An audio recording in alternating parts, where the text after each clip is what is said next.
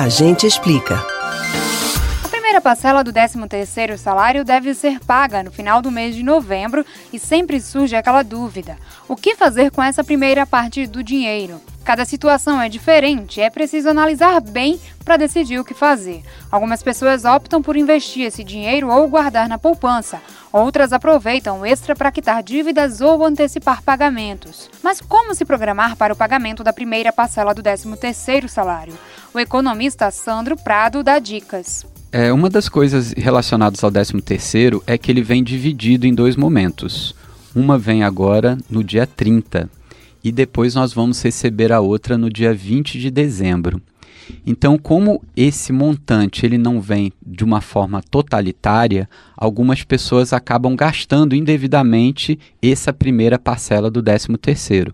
Mas a gente tem que lembrar que tem muitas provisões que vão ter que ser feitas, porque logo no início do ano a gente tem gastos que a gente sabe que vão existir como é o caso do IPTU, para quem possui automóvel é o caso do IPVA, que são gastos que a gente sabe que vai existir logo no início do ano. Então, para que você faça um bom uso dessa primeira parcela, se você tem alguma dívida para pagar, pague de imediato para você ficar um pouco mais tranquilo, mas principalmente é momento de provisionar esses recursos para os gastos muito fortes que vêm no mês de janeiro.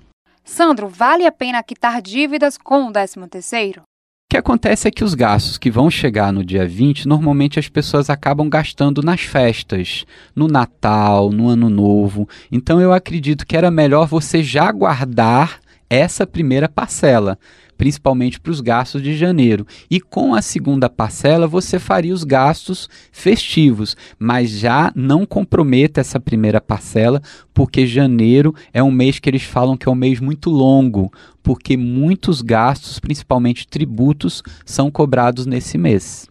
E quem não está devendo, mas também não tem dinheiro de sobra, qual é a melhor dica? Pois é, é a, a questão da dívida, né? Porque como bem dito, muitas pessoas acabam utilizando o 13º para saldar dívidas contraídas durante o ano. Hoje é muito comum o brasileiro fazer isso. Não vou deixar quando eu receber ou as minhas férias ou o 13 terceiro. Então, caso não tenha dívida para quitar e caso também você não tenha nada a princípio para fazer, para investir esse dinheiro, a melhor coisa é você ter parcimônia nos seus gastos, porque esse dinheiro, sem dúvida alguma, quando chegar no começo do ano, você vai precisar fazer uso desse dinheiro. E é claro que se o dinheiro realmente sobrar, você pode investir comprando à vista em alguns itens necessários, principalmente para o seu bem-estar, como algum eletrodoméstico, como alguma coisa para casa, que obviamente são esses itens que favorecem a vida de toda a família. E o que não fazer de jeito nenhum com esse dinheiro? É sair gastando. Né, o que as pessoas não devem fazer, ah, entrou um dinheiro e vou gastar, vou torrar o dinheiro, que foi o que aconteceu que muitas pessoas fizeram com o saque do fundo de garantia por tempo de serviço. Então, minimamente, a gente tem que ter uma lógica financeira, saber que não é ganhar e gastar, a gente sempre tem que provisionar um pouco desses recursos. Então, para as pessoas que não têm muita experiência com investimentos, pelo menos guarde um pouco desse dinheiro na caderneta de poupança, que é uma aplicação mais simples, mais fácil de retirar e use no momento de maior dificuldade, já que o cenário econômico não é dos melhores. Você pode ouvir novamente o conteúdo do Agente Explica no site da Rádio Jornal ou nos principais agregadores de podcasts Spotify, Google e Apple Podcasts. Camila Brandão para o Rádio Livre.